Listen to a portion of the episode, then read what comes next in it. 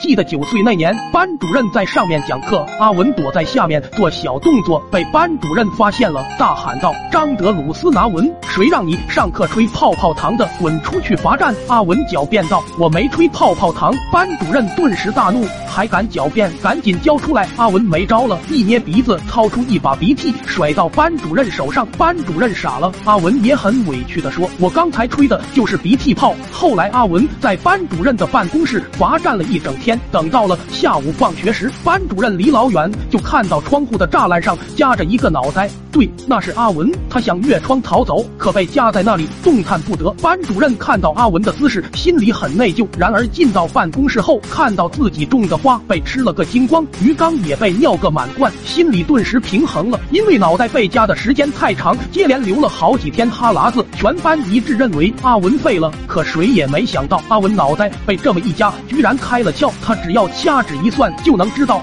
我们全班考试的分数，而且分毫不差。顿时，全班被他所征服，把他侍奉为释迦牟尼般对待。只要每次考试之前，全班同学都围着阿文求他占卜分数，阿文也是因人而异。男同学必须上缴贡品、辣条、薯片什么的，而女同学的占卜方式不一样。阿文必须抓着他们的手反复揉搓，周围没人时还会摸腿，说这样才能精确预测。直到有一天，阿文兴高采烈的。跑来跟我说，让我猜猜我这次考了多少分。我看着他的样子，心里扑通扑通的跳。难道我这次小宇宙爆发了？于是我咬着牙猜了个六十分。阿文摇摇头，我心跳更快了。难道是七十分？阿文再次摇摇头，你考了十六分。我听闻，直接把他按倒在地，打了一顿。十六分，猜你妈！后来我拿拳头威胁着问阿文的特异功能来自哪里。阿文又拿着那套忽悠弱智的说辞给我说他是玉皇大帝的三孙子下凡。专程来普度众生，关键是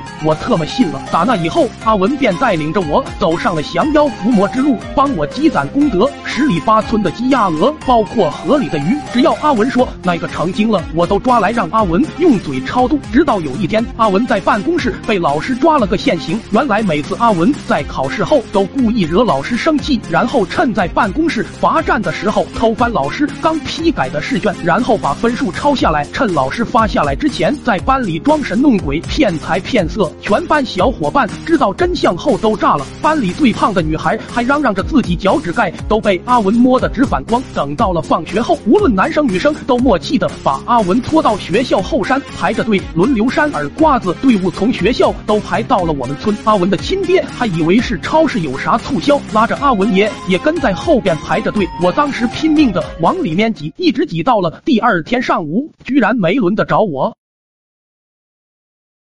抖音。